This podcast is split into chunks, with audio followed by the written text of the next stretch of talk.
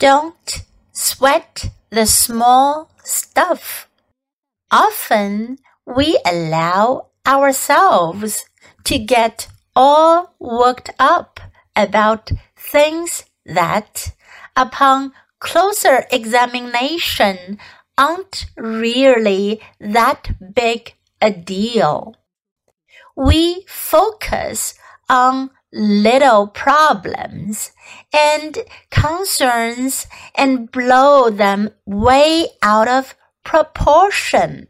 A stranger, for example, might cut in front of us in traffic.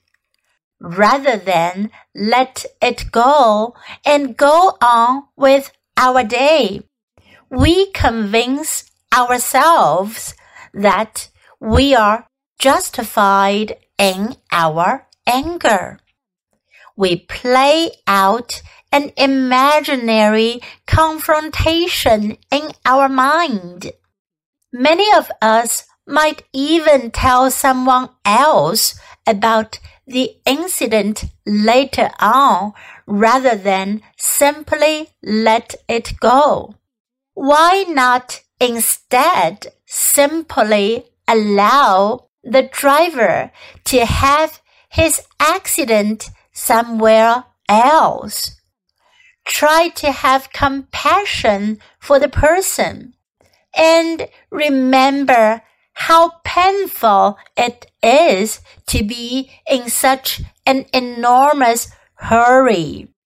This way, we can maintain our own sense of well-being and avoid taking other people's problems personally.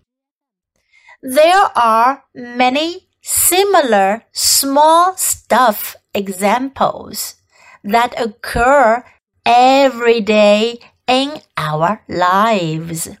Whether we had to wait in line, listen to unfair criticism, or do the lion's share of the work.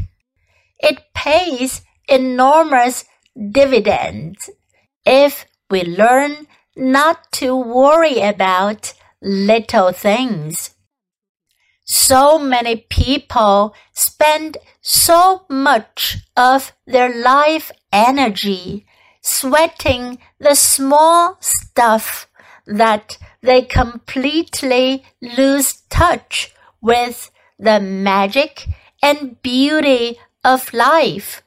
When you commit to working toward this goal, you will find that you will have far more energy to be kinder and gentler.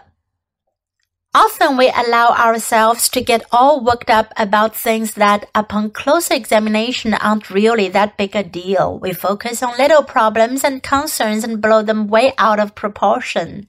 A stranger, for example, might cut in front of us in traffic. Rather than let it go and go on with our day, we convince ourselves that we are justified in our anger. We play out an imaginary confrontation in our mind. Many of us might even tell someone else about the incident later on rather than and simply let it go. Why not instead simply allow the driver to have his accident somewhere else? Try to have compassion for the person and remember how painful it is to be in such an enormous hurry. This way we can maintain our own sense of well-being and avoid taking other people's problems personally. There are many similar small stuff examples that occur every day in our lives, whether we had to wait in line, listen to unfair criticism, or do the lion's share of the work. It pays enormous dividends if we learn not to worry about little things. So many people spend so much of their life energy sweating the small stuff that they completely lose touch with the magic and beauty of life. When you commit to working toward this goal, you will find that you will have far more energy to be kinder and gentler.